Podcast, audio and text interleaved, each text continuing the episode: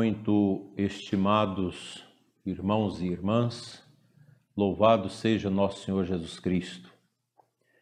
É uma alegria poder participar com vocês desta primeira conferência online em defesa da vida e da família, promovida pela comunidade Operários da Messe.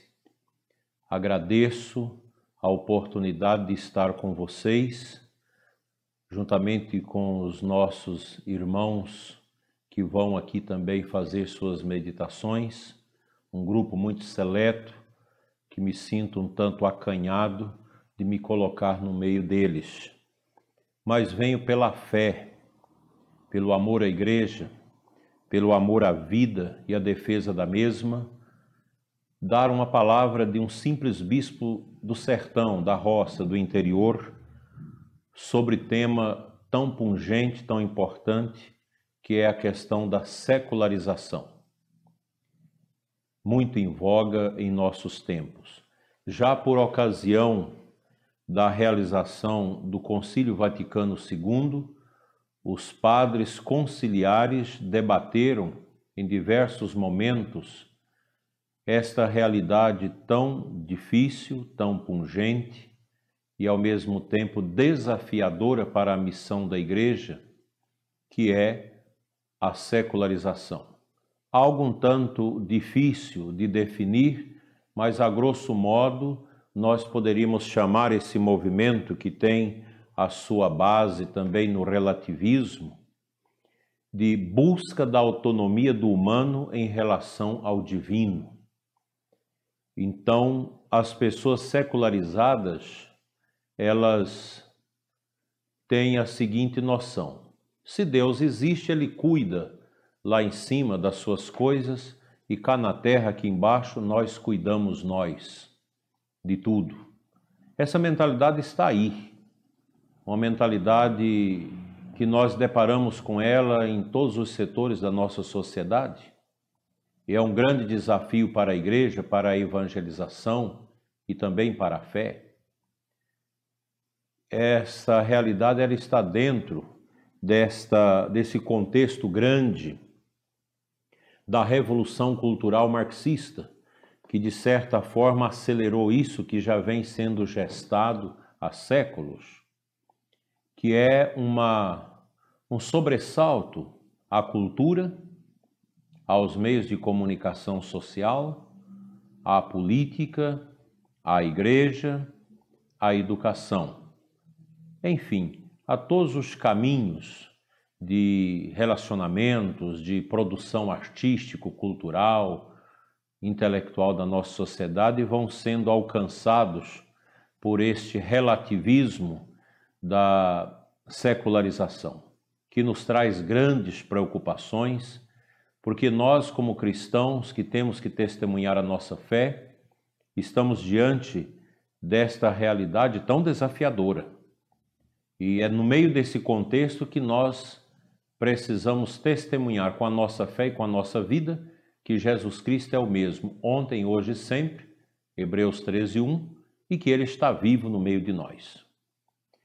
Na verdade, há um movimento de desconstrução da igreja, da fé e da própria existência de Deus, que vem se agigantando através de muitas negações que nós podemos identificá-las assim, muito a grosso modo, sem muito aprofundar, a partir do século XVI.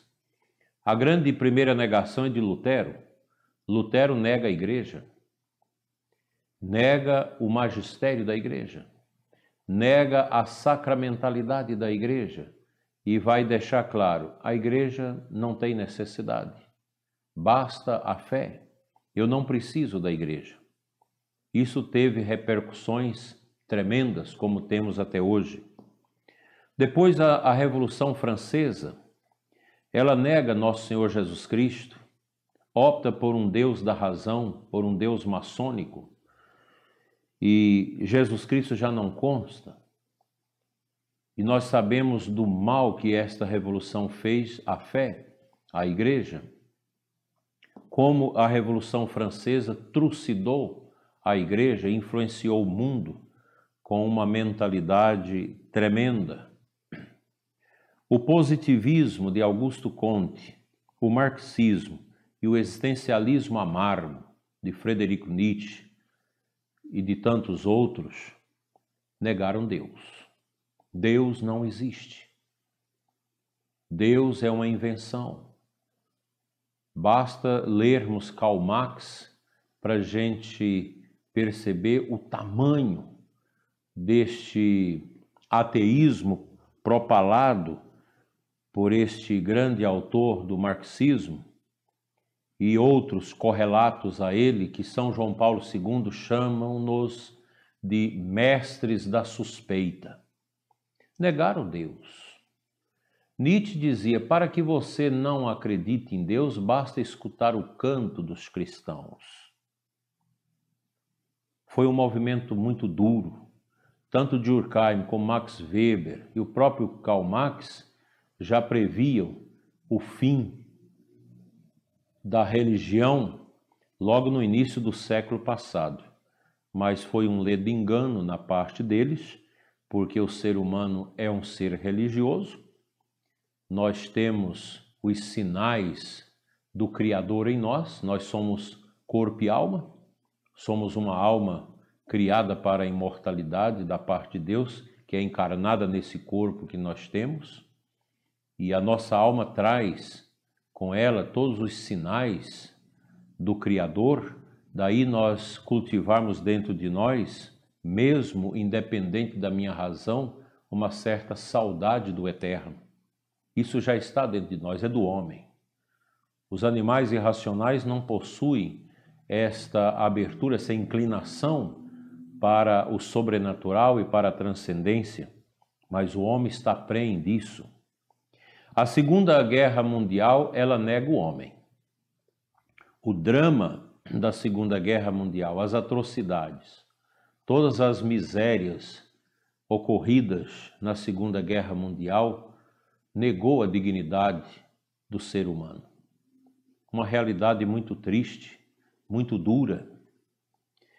E atualmente, no mundo em que nós vivemos, há uma negação da verdade. Aqui nós podemos detectar, nesta negação da verdade, a mais expressiva realidade do relativismo e desta dinâmica do que nós chamamos de secularização. É um movimento tremendo que vem crescendo, se agigantando no mundo, e mais do que nunca, nós estamos diante desse grande desafio, que não é um desafio pequeno. Por isso, eu acho importante esse nosso seminário aqui, pois a defesa da vida está intimamente ligada a esta questão da nossa fé em Deus, da nossa fé na eternidade com Deus e da nossa relutância contra o secularismo, contra o relativismo que in, in, interfere no coração das pessoas e de certa forma macula a existência humana contra esta abertura ao sobrenatural. E o que que isso vai redundar? Vai redundar no desprezo pela vida. Você não vai achar um abortista, alguém que defende a eutanásia, que não seja secularizado. Por isso está muito conexo isso. Né? E esta realidade tremenda da secularização que está dentro das nossas universidades, está dentro da igreja, em certas teologias da igreja, e certos ministros da igreja, no mundo religioso, no mundo da, dos meios de, de comunicação, nas nossas universidades, nas nossas escolas. O mundo está contaminado por isso. É um movimento grande que vem tomando corpo nos últimos anos, nos últimos sete, 70 anos, sete décadas que esta realidade ela vem incorporando, crescendo no nosso meio e delapidando a fé. Olhemos o velho continente europeu com suas igrejas vazias, com suas igrejas sendo demolidas, vendidas, transformadas e desacralizadas para realização profana. É fruto dessa mentalidade. E por trás nós podemos perceber muito claramente o marxismo, a revolução cultural marxista, que foi é, propalada por Gramsci, Antônio Gramsci, ela embalou essa realidade com muita propriedade. E o pior, o pior é que esta realidade ela nos silencia. Ela cria uma órbita de silêncio em torno das mentes que creem. E de repente as pessoas que acreditam em Deus, que professam a fé, se sentem duvidosas quanto à existência de Deus, a vida com Deus, a vida eterna, o sobrenatural. Isso é muito forte. Nós precisamos combater isso veementemente. Na década de 70, nós tivemos uma parece socióloga, filósofa alemã, Elisabeth Noelle Neumann, que escreveu uma obra muito importante chamada A Espiral do Silêncio. Esta obra ela é importante porque exatamente porque esta autora mostra como esses movimentos, que às vezes são até minorias, mas eles se apresentam como grande maioria, vai silenciando as pessoas. E hoje é claro que a secularização é a maioria do mundo. As empresas, está tudo contaminado com isso, com essa busca da autonomia da pessoa humana em relação a Deus. Nós não precisamos de Deus. Deus é um elixir, como diz Karl Marx. Deus não existe. E tantos outros filósofos, como Feuerbach, Spinoza, tudo questiona esta questão da existência de Deus e é essa gente que é lida hoje nos ambientes universitários. Porque eles vão criando uma mentalidade que é bonito você ser ateu, você não crer em Deus, você não pautar na sua vida os valores da família, os valores da pessoa humana, os valores da fé, da esperança e da caridade. Essa é uma realidade que todos nós deparamos com ela. Quantos pais que vêm até nós angustiados, decepcionados porque os filhos entraram para a universidade e já voltaram ateus, já voltaram independente de Deus. Alguns dizem: "Não, eu acredito que Deus existe" mas vive uma vida como se Deus não existisse. Isso é a secularização. Que é próprio desses meios, desses é, areópagos de ateísmo que vão gerando, sendo gerados dentro da nossa sociedade através da literatura, através de novelas, através de mensagens subliminares, e tudo isso vai interferindo de maneira amarga, grande, custosa na vida das pessoas.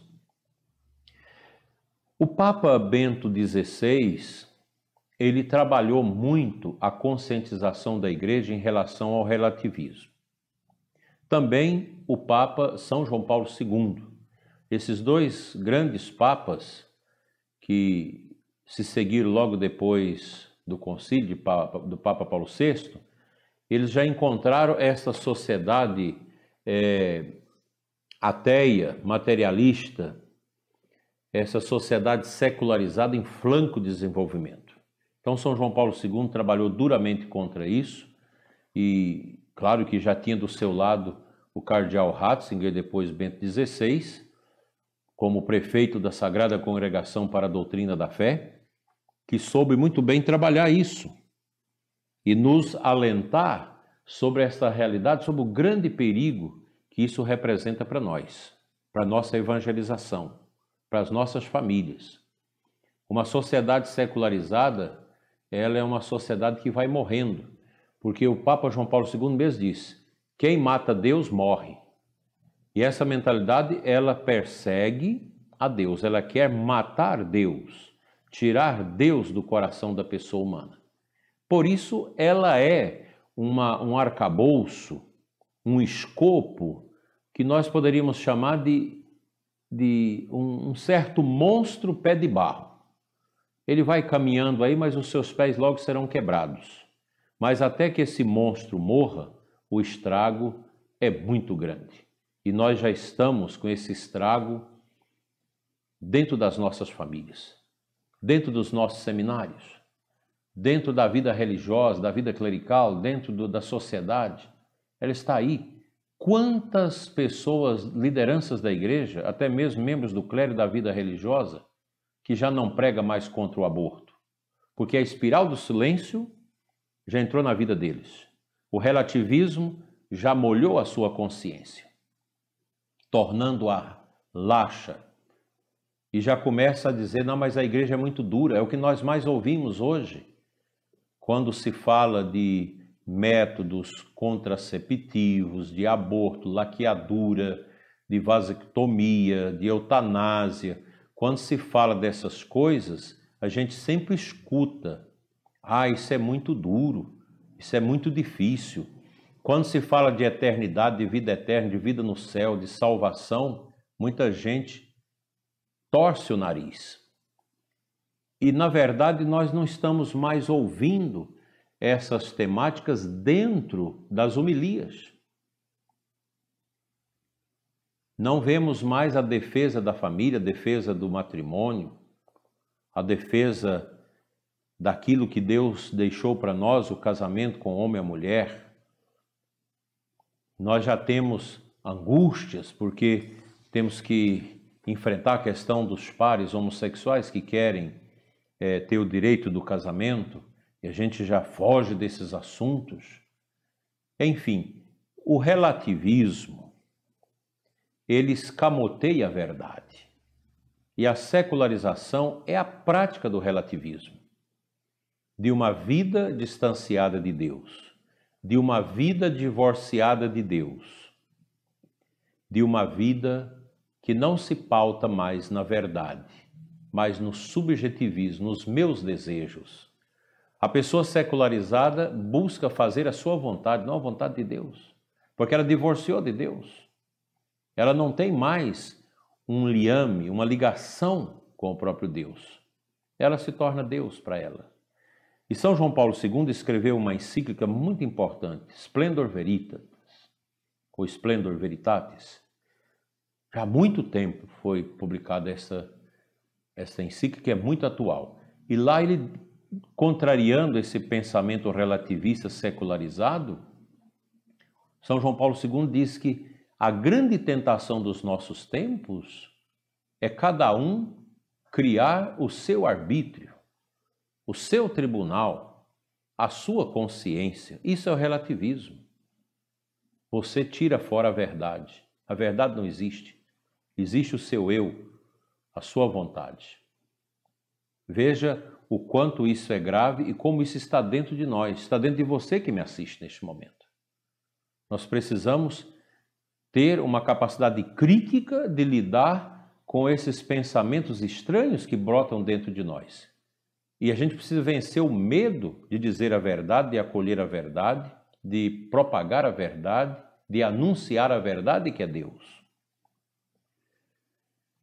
Numa certa visita a Polônia, na Praça da Vitória, de Varsóvia, a mesma onde, em 1979, eu estou lendo aqui um artigo da internet, João Paulo II exaltou seus compatriotas, encorajando-os a vencer o governo comunista.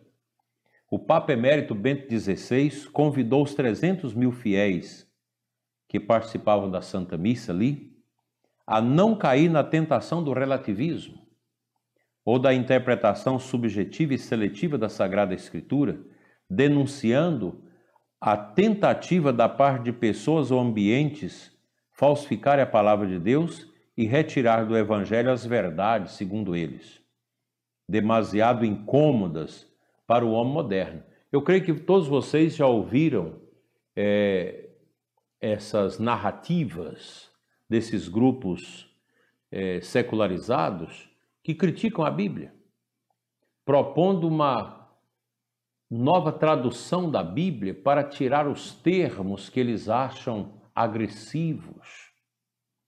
Isso é, é um absurdo. E com certeza querem tirar também todo esse conceito de eternidade, porque a secularização nos leva a ver a realidade somente aqui. E aí vocês podem pensar como que isso vai desembestar as pessoas numa descida desastrosa, que é o mundo dos prazeres, fazer a vontade dos prazeres. Aí é gente querendo é, legalizar pedofilia, aborto, tudo isso. Tudo que não presta, tudo que é contrário à dignidade da pessoa humana, o relativismo enaltece e o secularismo sacramentaliza. O Papa anterior, João Paulo II, foi à Polônia para combater o comunismo. E foi muito importante isso. Papa Bento voltou lá para combater o relativismo religioso e a ditadura desse relativismo, como o Papa Bento sempre o chamou. As novas bases do secularismo, que é essa ditadura do relativismo. Para esse relativismo que nega que possa haver uma absoluta verdade, uma verdade, uma verdade absoluta e permanente, ficando por conta de cada um definir a sua verdade e aquilo que lhe parece ser o seu bem, a pessoa se torna medida de todas as coisas, como já dizia o filósofo grego Protágoras. O ser humano é a medida de todas as coisas. Então, eu não posso condenar o que as pessoas fazem. Aqui escamoteia a, a, moral, a ética, vai tudo para o esgoto. O relativismo é isso. É uma sociedade, produz uma sociedade doente, medíocre. É o que nós estamos vivendo. Gente que só pensa nos seus direitos, mas não tem nenhuma responsabilidade com seus deveres. É um egoísmo exagerado. Eu quero tudo para mim, mas eu não me me reporta ao outro, eu não me comprometo com o outro. Evidentemente que a igreja rejeita isso, porque há verdades que são permanentes. As verdades da fé e da moral cristã são perenes, porque foram dadas por Deus. Cristo afirmou solenemente: Eu sou a verdade, João 14,6. A verdade vos liberta, João 8,32. E ele disse a Pilatos que veio ao mundo exatamente para dar testemunho da verdade. João 18, 37. São Paulo diz que Deus quer que todos se salvem e cheguem ao conhecimento da verdade. Primeira carta a Timóteo 2,4. E que a igreja é a coluna e o fundamento da verdade. Por que essa ira, esse ódio à igreja? Porque a igreja possui esse arcabouço da verdade, através da Sagrada Escritura, através da sua tradição, do seu magistério autêntico.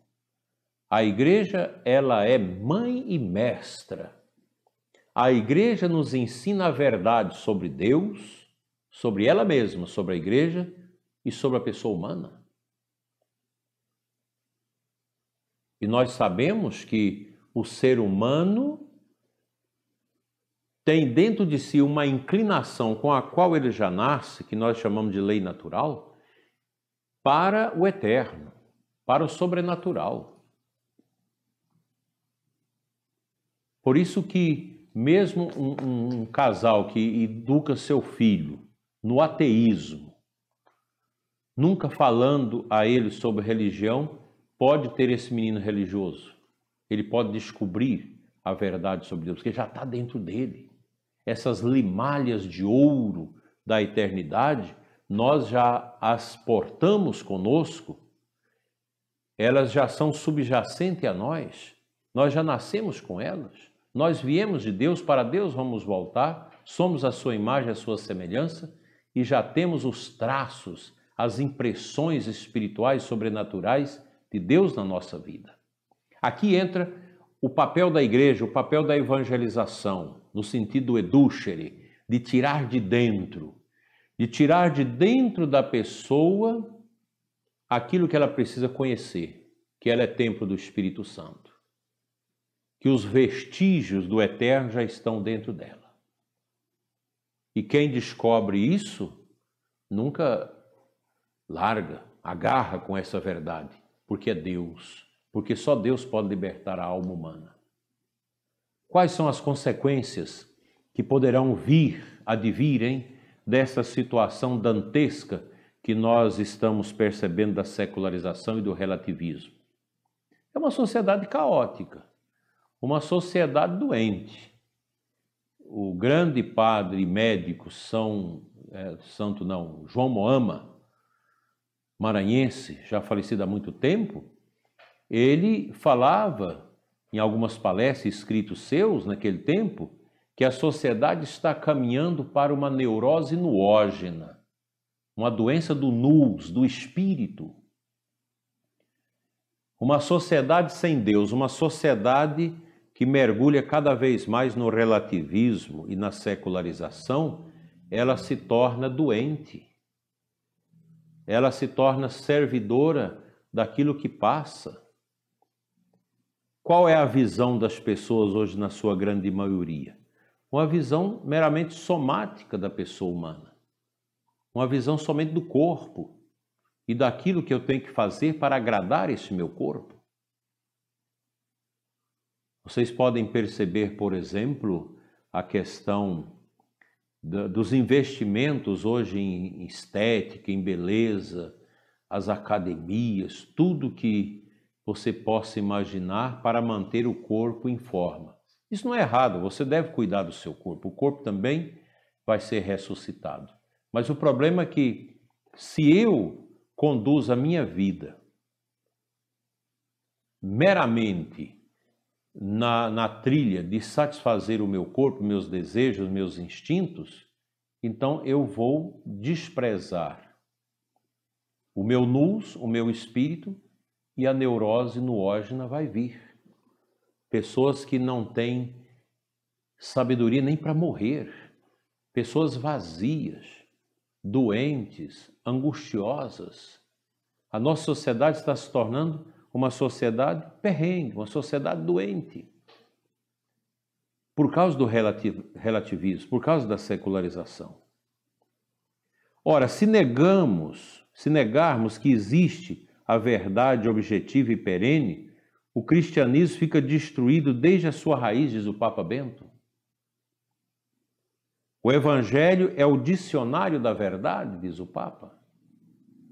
Segundo o relativismo, no campo moral não existe o bem a fazer e o mal a evitar, pois o bem e o mal são relativos. Olha que coisa absurda isso. Isso destrói completamente a moral católica que moldou o Ocidente e a nossa civilização.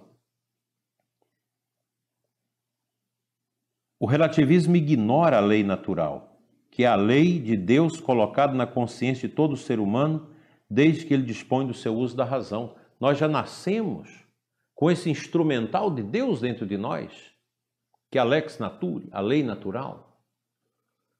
E a partir do momento que nós vamos criando o uso da razão, nós vamos tendo esta consciência do certo e do errado. Aqui entra a importância da família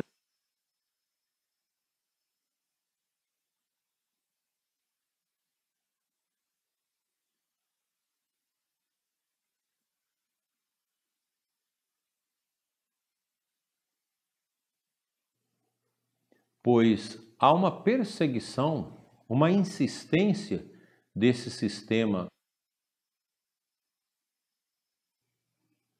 Na verdade, é, há um massacre é, simbólico, discreto ou até mesmo de maneira efusiva aos cristãos, aos que velejam sob o remo da verdade da parte dos que propagam essa mentalidade secularizante e relativista, que na verdade é um grande fake news contra a pessoa humana.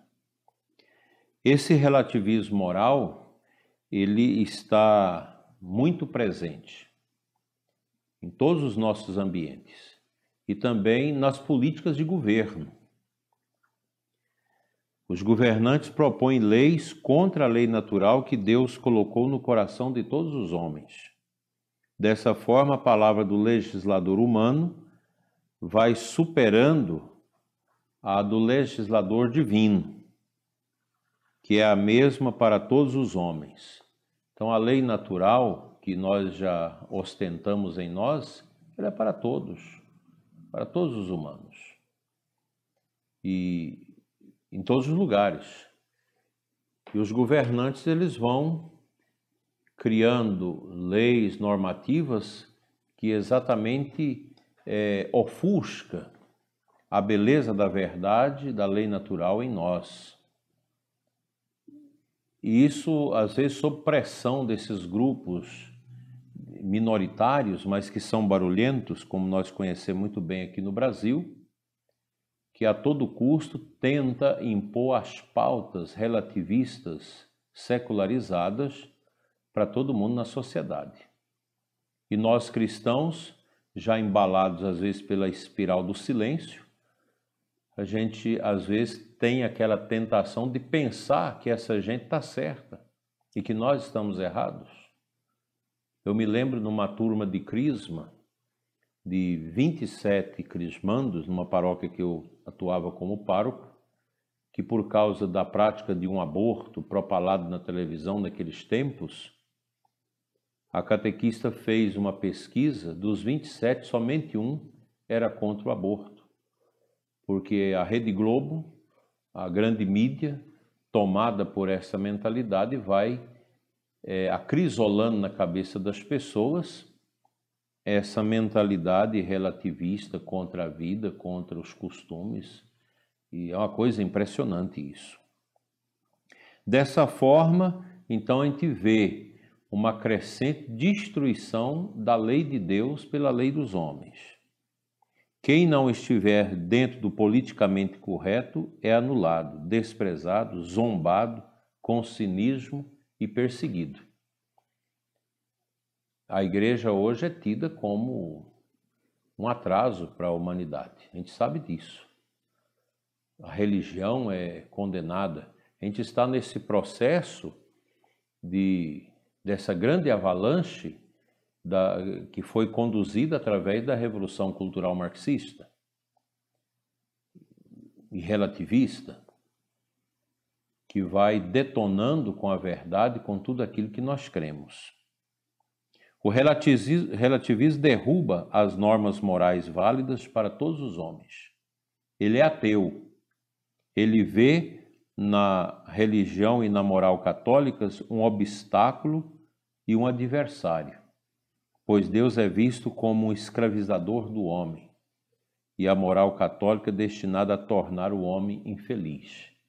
Por isso que hoje a igreja não vale nada mais. Nós não temos mais aquela inserção que tínhamos antes. Eu acho uma besteira o pessoal da teologia da libertação pensar que essa pauta, que não reúne ninguém, que ninguém quer, é capaz de, de mover o mundo naquilo que eles acham que é certo. A igreja hoje não tem mais voz.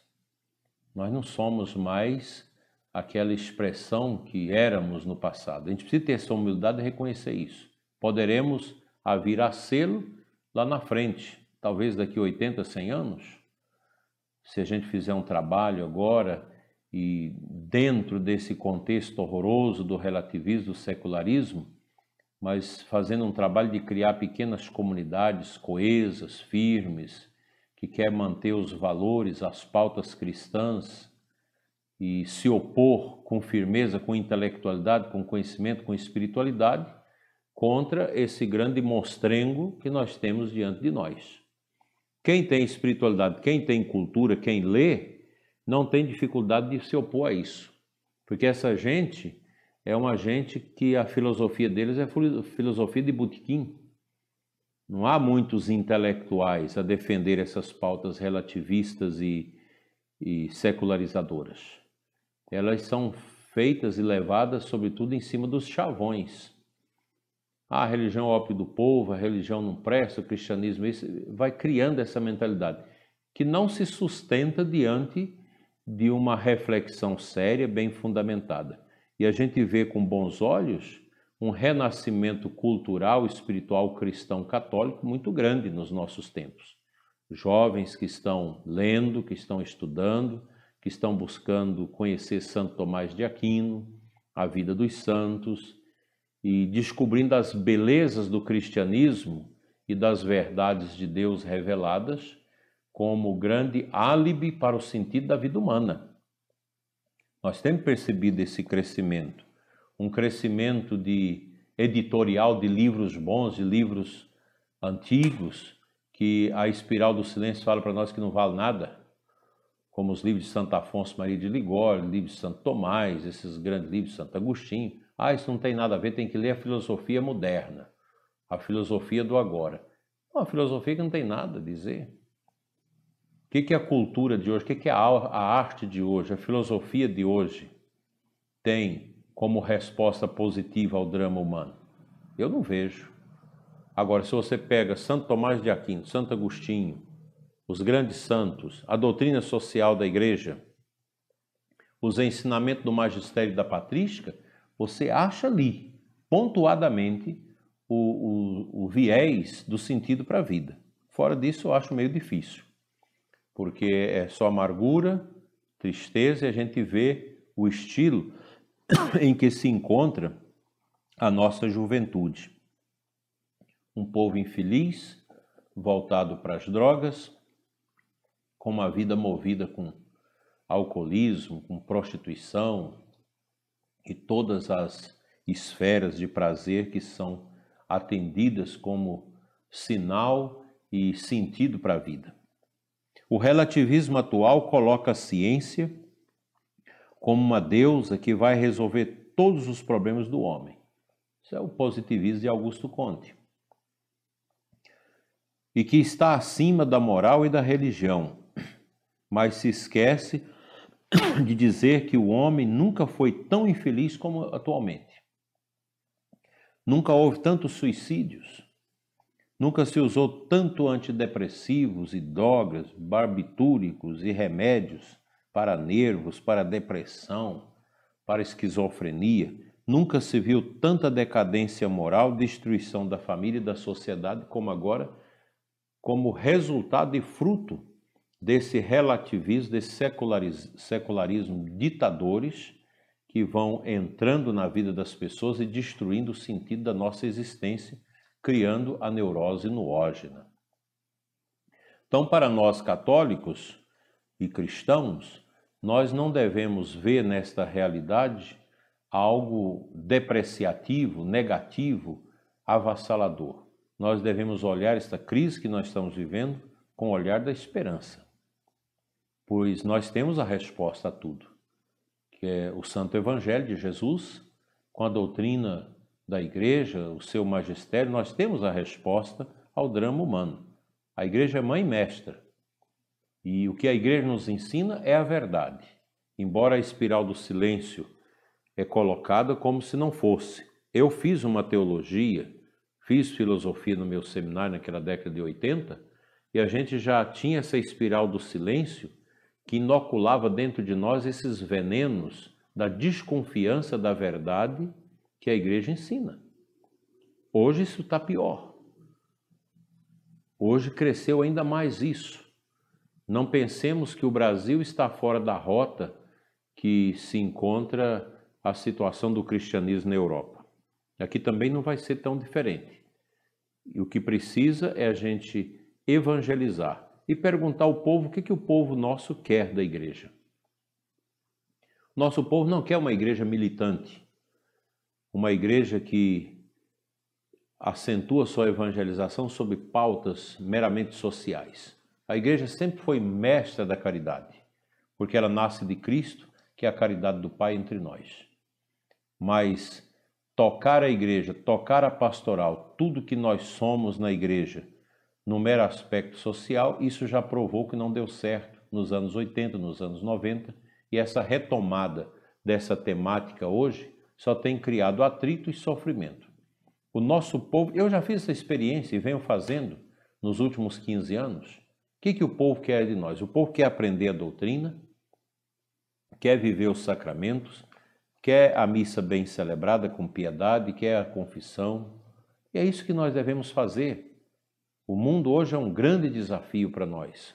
O desafio, é a missão nossa da igreja é grande, pois vencer o secularismo e, a, e, a, e o relativismo impostos nesses últimos 70 anos, com tanta veemência, através da revolução cultural, através dos meios de comunicação, da educação e da própria de próprios setores da igreja, não é uma coisa fácil. A gente precisa de oração, precisa de penitência, precisa voltar aos valores inalienáveis da nossa fé para a gente vencer isso. E ainda mais, eu digo para vocês que o nosso trabalho hoje é um trabalho de alicerce. Nós precisamos criar alicerces bem fundamentados na Sagrada Escritura, na tradição no magistério autêntico da igreja, para que outros lá na frente vão edificando a casa. Os próximos decênios serão de grandes desafios. Serão tempos de perseguição, essa perseguição branca que se faz à igreja através da desse escárnio que se faz contra a religião, contra a fé, que é próprio da expressão mais cabal do relativismo e do, da secularização aviltante que entrou nesse mundo. Então, a minha palavra para vocês não é uma palavra negativa, é uma palavra de esperança. Aqui nós pontuamos assim muito vagamente, de forma superficial, nesses poucos minutos, esta realidade dantesca que nós temos diante de nós e que a gente precisa enfrentar com um olhar de fé, com um olhar altivo, sem esmorecimento. O tempo é um tempo que nos chama à santidade, que nos conclama a uma firmeza grande da nossa parte, da nossa fé, para rompermos esses tempos difíceis, porque essa mentalidade corrupta e corruptora do ser humano, ela está em todos os meios, inclusive no meio de nós. Nós temos já dentro de nós essas ideias malucas que estão aí e que vão, de certa forma, desconstruindo os pilares da civilização ocidental, os pilares da família, os pilares dos valores. Mas a Igreja de Cristo vencerá. As portas do inferno não prevalecerão contra ela. E a nós, batizados, que amamos a nossa igreja, que amamos a família, vamos ser mais unidos, mais coesos e vamos trabalhar para que muitos corações encontrem o verdadeiro e real sentido em Jesus, nosso único Salvador. Que Deus abençoe a todos vocês, que a Santíssima Virgem Maria, a Senhora Aparecida, Rainha e Padroeira do Brasil, abençoa esse nosso evento, abençoa a comunidade operários da Messe abençoe todos vocês que nos assistem e que nós possamos amar cada vez mais a nossa igreja, mesmo que ela fique pequenininha, mas vamos amá-la, porque a igreja é a epifania do ressuscitado. Ela é a expressão viva de Cristo no meio da história, no meio dos homens. Enquanto nós tivermos um altar, nós seremos felizes, pois quem é de Deus sabe que esse mundo passa, é uma sombra que passa. Jamais vai colocar esse mundo como determinante, como algo que ocupa o lugar do Criador. Nós queremos revestir o nosso coração dessa certeza que as criaturas não podem ser determinantes nem maiores do que o Criador e que o Criador é a única resposta para o sentido da nossa vida. E como diz o próprio Santo Agostinho, o nosso coração irrequieto só se aquietará quando estivermos nos braços de Deus. Fiquem todos na paz, que o Espírito Santo inunde o coração de todos nós com a sede do saber, com a sede da fé, com a sede da evangelização, com a sede da santidade. Amém. Deus os abençoe em nome do Pai, do Filho e do Espírito Santo. Amém. Louvado seja nosso Senhor Jesus Cristo.